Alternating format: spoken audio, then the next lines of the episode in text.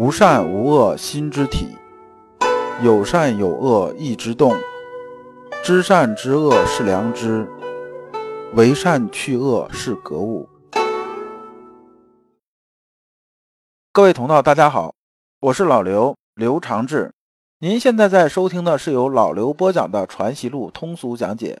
老刘说心学，带您领悟心学入世的智慧。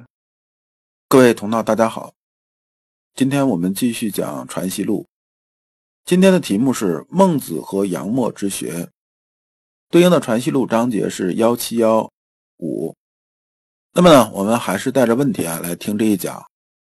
问题有两个：一，杨朱和墨子的主张是什么？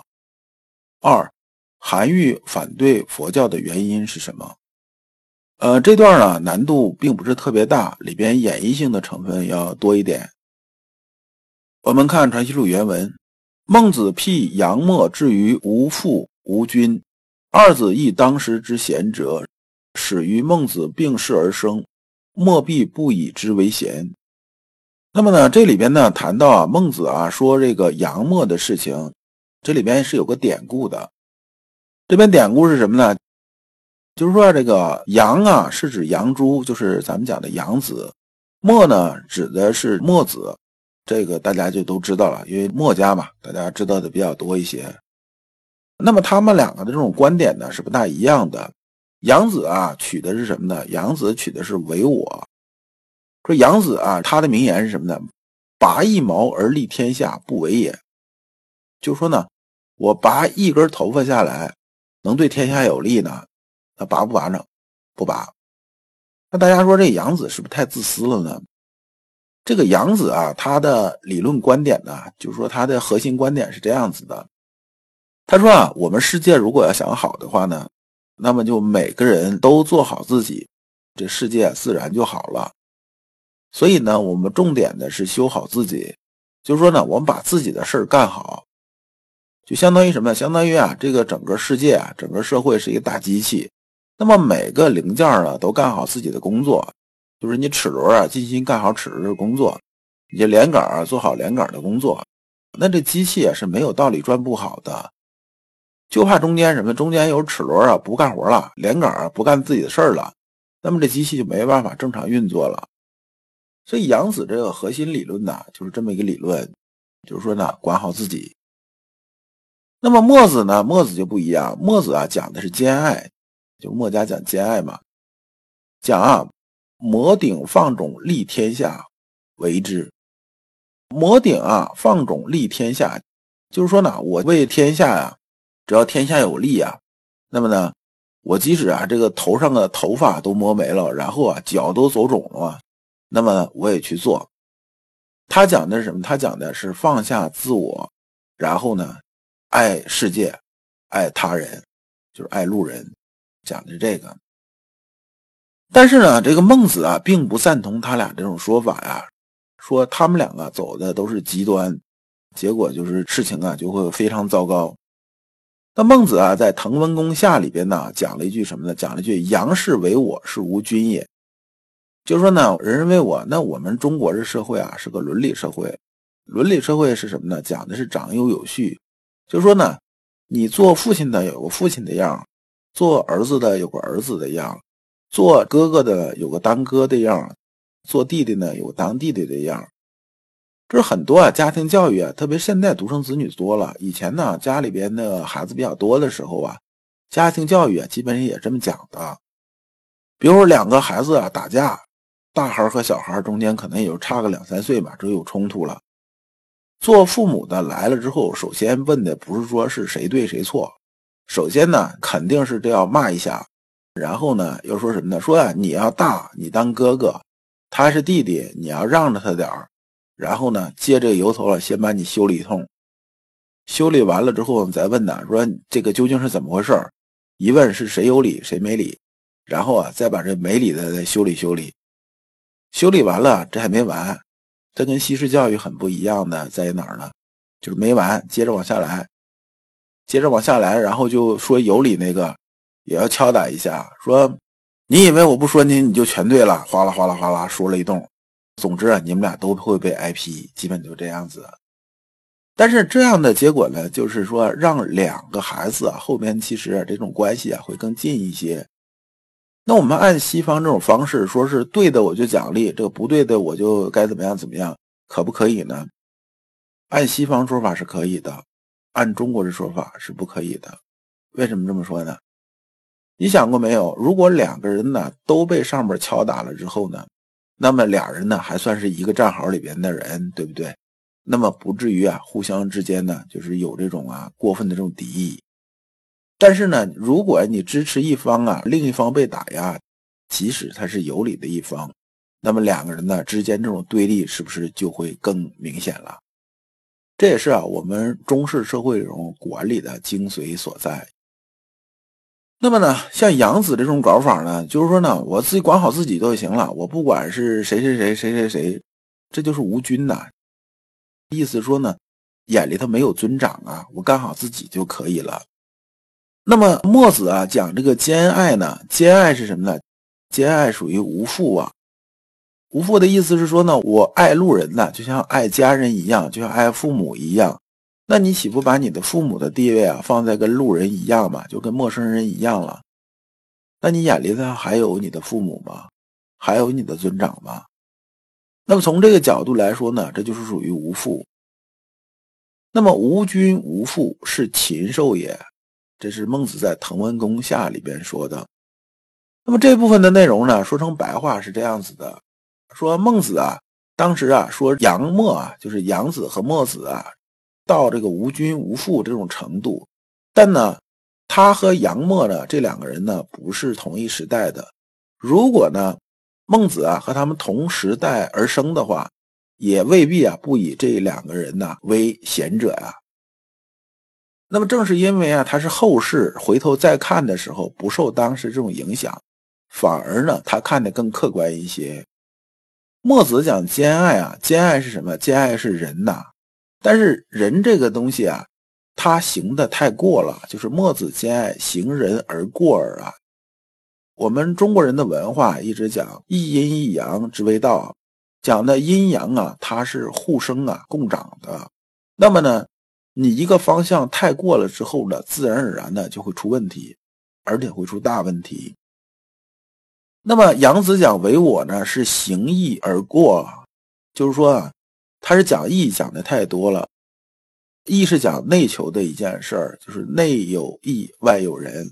那么讲的是内求的一件事儿，他这义讲的太多了，那么也是太偏的一方了，这样的话都会有问题。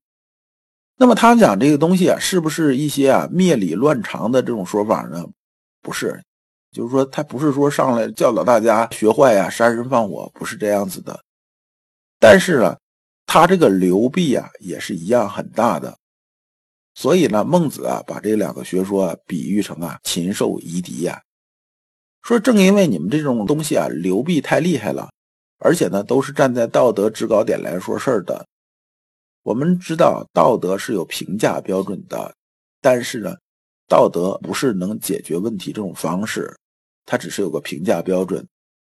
而这种站在道德制高点的这种流弊呢，就是说过于强调人或者过于强调义呢，就会把后世这些学术啊全部给影响歪了，就是说。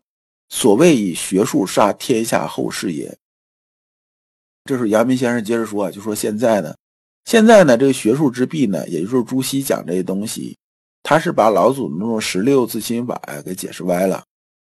这十六字心法就是人心为为，道心为为，为精为一，允直绝中啊。他把这十六字心法啊给带偏了，把我们修心的道啊给引偏了。而这里边呢，不是说他讲这东西啊是没人没义。不是这样子的，也不是说他讲这东西就是洪水猛兽，不是这样子的。但是呢，他一样会以学术杀天下后世也。当然呢，以我们这几百年之后来看呢，大家现在知道朱熹的人呢，可能也不是特别多，没觉着有什么。但当时情况确实是这样子。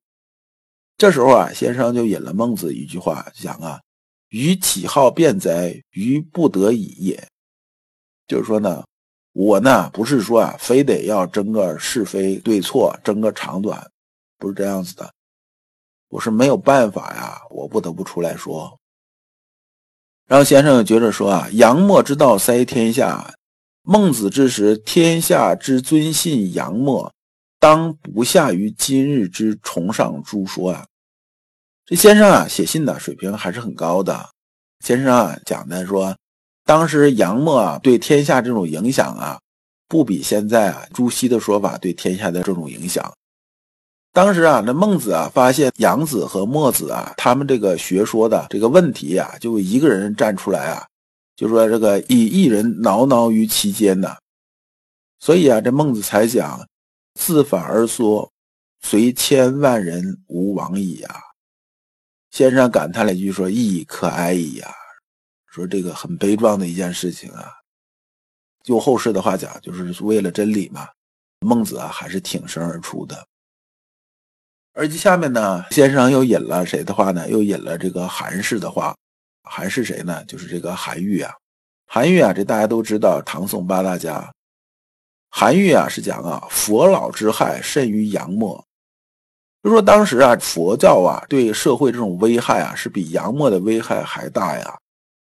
但是呢，随韩愈之贤不及孟子，就是说这个韩愈的这种能力水平呢，是比孟子是要差一些的。孟子呢，那时候还属于什么呢？还属于啊，这个杨墨之道塞天下，还属于未坏之先呢。但是当韩愈的时候啊，佛教对这个社会的影响啊，已经非常大了。就是说，欲前之于已坏之后啊，说明知其不可为而为之啊，这个其意不量其力，且见其身之危，莫之就已死啊。所以啊，我们做人来讲的话，区别于动物有一点是什么呢？就是说，我们这一辈子有很多时候啊，是明知其不可为而为之的。举一个大家最常见这种例子，比如说你一个比较好的一个朋友或者一亲戚，他找你来借钱来了，然后呢，他现在这种情况，你明知道借给他钱就等于送给他了，你也知道他短期之内呢，他也不可能有能力还你，但是你借不借给他钱呢？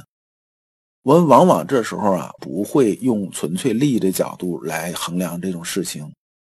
我们往往是什么呢？从感情的角度来衡量这种事情，觉着呢，大家的感情是这样子的，那送就送了嘛，他有难处，对不对？我们该帮还是要帮的，这就是明知其不可为而为之。而韩愈那时候呢，他是有一定影响，但是啊，佛教对社会这种影响啊，对当时社会这种危害呢？已经成型了，即使振臂一呼呢，也不见得一定有结果。但是呢，韩愈选择还是什么呢？还是振臂一呼，跟当时孟子啊是一样的，是孟老先生讲“自反而缩，随万千人吾往矣”啊。当时的悲壮是一模一样的。所以儒学修身的这些人呢，也就是我们这些人呢，我们心里边也应该有这种情怀。以天下为己任，有些事情明知其不可为，亦要为之。那么关于韩愈反佛这个事情啊，我把这前因后果说一下，别大家听了别以为说老刘上来之后就对佛教很有成见，不是这样子的。因为当时啊是这么一个情况，韩愈在《原道》里边就说了：“古之为民者四，今之为民者六。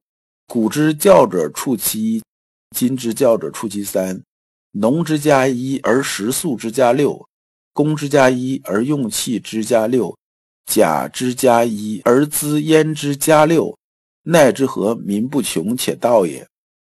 其实啊，这就是古文，你就不用细去听了，你听着也很绕。我把它说成白话。当时那个时代呢，佛教啊很兴盛。我们都知道，佛教寺院呢它是不纳税的。然后呢？我们是农业立国呀，有很多农民呢，为了避税呢，就把什么呀？就把土地啊献给寺院，就是捐赠给寺院。